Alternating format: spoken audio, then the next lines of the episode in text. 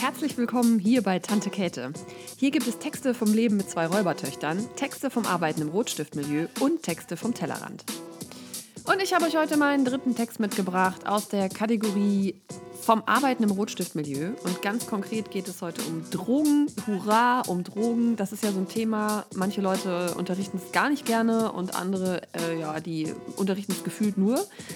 Ähm, wir machen es bei uns dreimal in der siebten, neunten und der zwölften Klasse, jeweils mit unterschiedlichem Schwerpunkt.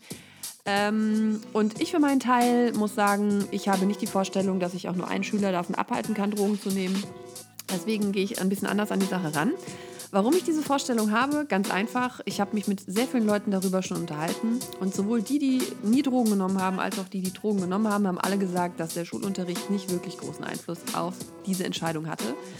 Ich habe gestern außerdem eine Instagram-Umfrage gemacht und was mir da immer wieder gesagt wurde, ist, dass so abschreckende Materialien auf diejenigen, die ohnehin Bock auf sowas haben, noch als Ansporn gewirkt haben und auf die, die eh keinen Bock hatten, eben noch abschreckender. Das heißt, ein und dasselbe Material bewirkt bei den Schülern ganz unterschiedliche Dinge. Verändern tut es aber eigentlich gar nichts.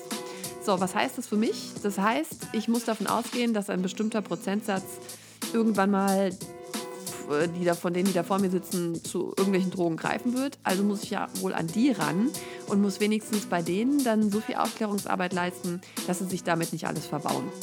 Also das heißt, äh, dass es nicht zu einer Sucht wird beispielsweise, wenn sie mal was ausprobieren. Und solche Mechanismen zu kennen, die dahinter stecken, also wann aus einem Genuss eine Sucht wird und in welchen Momenten Drogenkonsum wirklich keine gute Idee ist. Ich glaube, wenn man das ein bisschen thematisiert, da hat man viel mehr getan äh, und Positives bewirkt, als ähm, mit dieser Vorstellung, dass man abschreckt, abschreckt, abschreckt und irgendwie dadurch erreicht, dass die alle keine Drogen nehmen. Also mir wurden auch schon Sachen vorgeschlagen, wie ins Frankfurter Bahnhofsviertel zu fahren und ein bisschen Sightseeing, Junkie-Sightseeing zu machen. Ähm, nee, mache ich nicht. Ähm, ja, das ist auch eigentlich nicht so gut. So, und der Text heute, der heißt, komm, wir gehen in eine Gasse und wir kiffen. Das ist ein Zitat von Rin. Ähm, das ist ein relativ populärer Musiker unserer Jugendgeneration. Und ähm, der rappt unter anderem von Drogen und daher diese Zeile. Und ja, was ich zu diesem Thema loszuwerden habe, das hört ihr jetzt. Es wird nicht der letzte Text darüber gewesen sein, aber das hier soll erstmal der erste Auswurf sozusagen ähm, zu diesem Thema sein. Okay, dann viel Spaß bei Komm, wir gehen in eine Gasse und wir kiffen.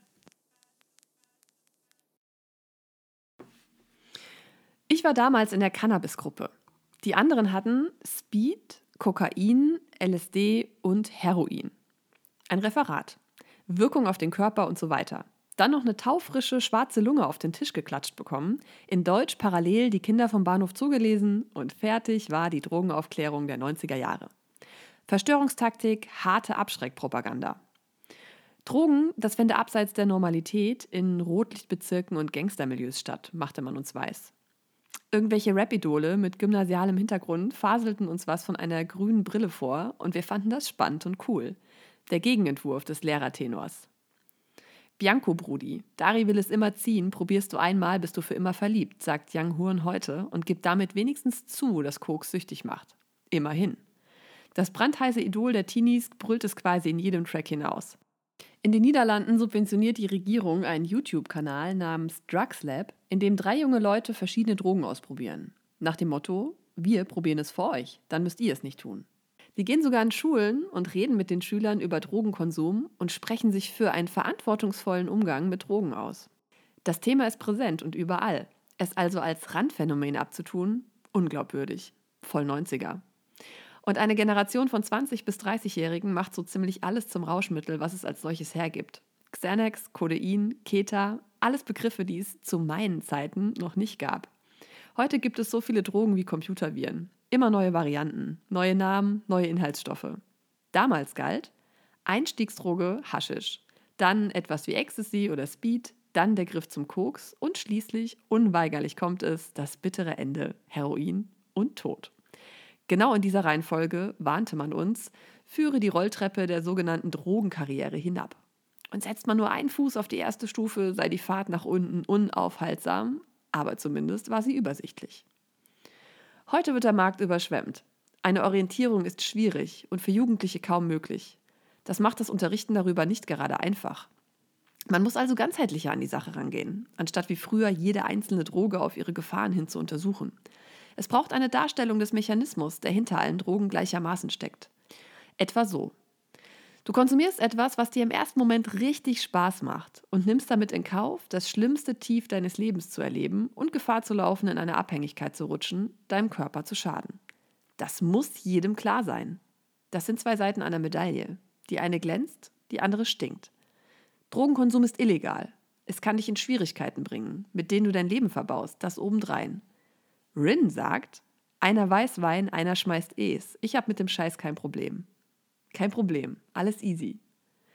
Deine Freunde ziehen, meine Freunde auch. Bisschen chillen und so, Kokain und so, bunte Pillen und so, wie wir sind und so. Young Huren. Ja, wie ihr seid und so. Und wie sind die anderen so? Wir sprechen hier über Dinge, die dem Gehirn zunächst einmal gut gefallen, dann aber aufgrund des Gewöhnungseffekts an den Synapsen zu einer Sucht werden und Schaden anrichten. Das ist Fakt. Drogenkonsum endet aber genauso wenig sicher in der Gosse wie exzessives Arbeiten im Burnout. Es besteht lediglich das Risiko. Thema muss also auch sein, dass es vor allem die Extreme sind, die problematisch sind. Bei Drogen, aber genauso bei der Arbeit, dem Essen oder Sport. Das klingt nun vielleicht nach einem Appell, über einen verantwortungsvollen Drogenkonsum zu sprechen und nur vor einem exzessiven Konsum zu warnen, wie die Niederländer es tun. So ist es nicht gemeint. Ich würde jedem Schüler davon abraten, Drogen zu nehmen. Mein Rat wird es aber sicher nicht verhindern.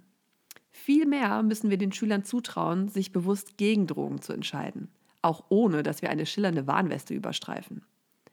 Wenn junge Stars wie eben Huren, Rin, UFO 361 und so weiter offen über den Konsum harter Drogen rappen, es Kanäle wie Drugslab gibt oder während des Wilhelmstraßenfests hier in der Stadt der Kokainspiegel im Abwasser nachweislich steigt, und das liegt an den Erwachsenen, müssen Jugendliche eine Chance bekommen, sich frei und auf der Basis wissenschaftlicher Kenntnisse über dieses Thema mit Lehrern und Erwachsenen zu unterhalten, ohne dass diese sich dabei verklemmt von Ideologien leiten lassen.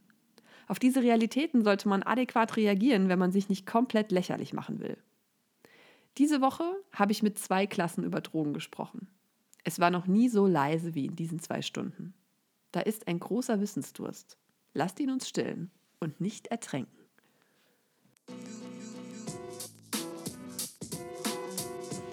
So, das war's also heute mit dem ersten Mal zwischen euch und mir mit der Kategorie äh, Arbeit im Rotstiftmilieu, genau. Ich hoffe, ihr könnt was mitnehmen und vielleicht habt ihr selber Kinder, müsst euch dem Thema auch irgendwann mal widmen. Vielleicht seid ihr selber Pädagogen oder Lehrer und ähm, habt euch auch mit dem Thema auseinandergesetzt. Wie auch immer, wer eine Frage hat, Anregungen oder irgendwas zu erzählen, was mich bei diesem Thema übrigens immer besonders interessiert, der schreibe mir doch einfach eine Nachricht bei Instagram und äh, ihr findet mich da unter Liebe Tante Käthe. Und den Text gibt es ansonsten auch wieder in Textform auf meinem Blog. Ähm, tante-käthe mit ae.blog. Ich freue mich, wenn ihr vorbeischaut. Und jetzt wünsche ich euch allen ein schönes Wochenende. Bleibt clean, habt Spaß und bis zum nächsten Mal mit Tante Käthe.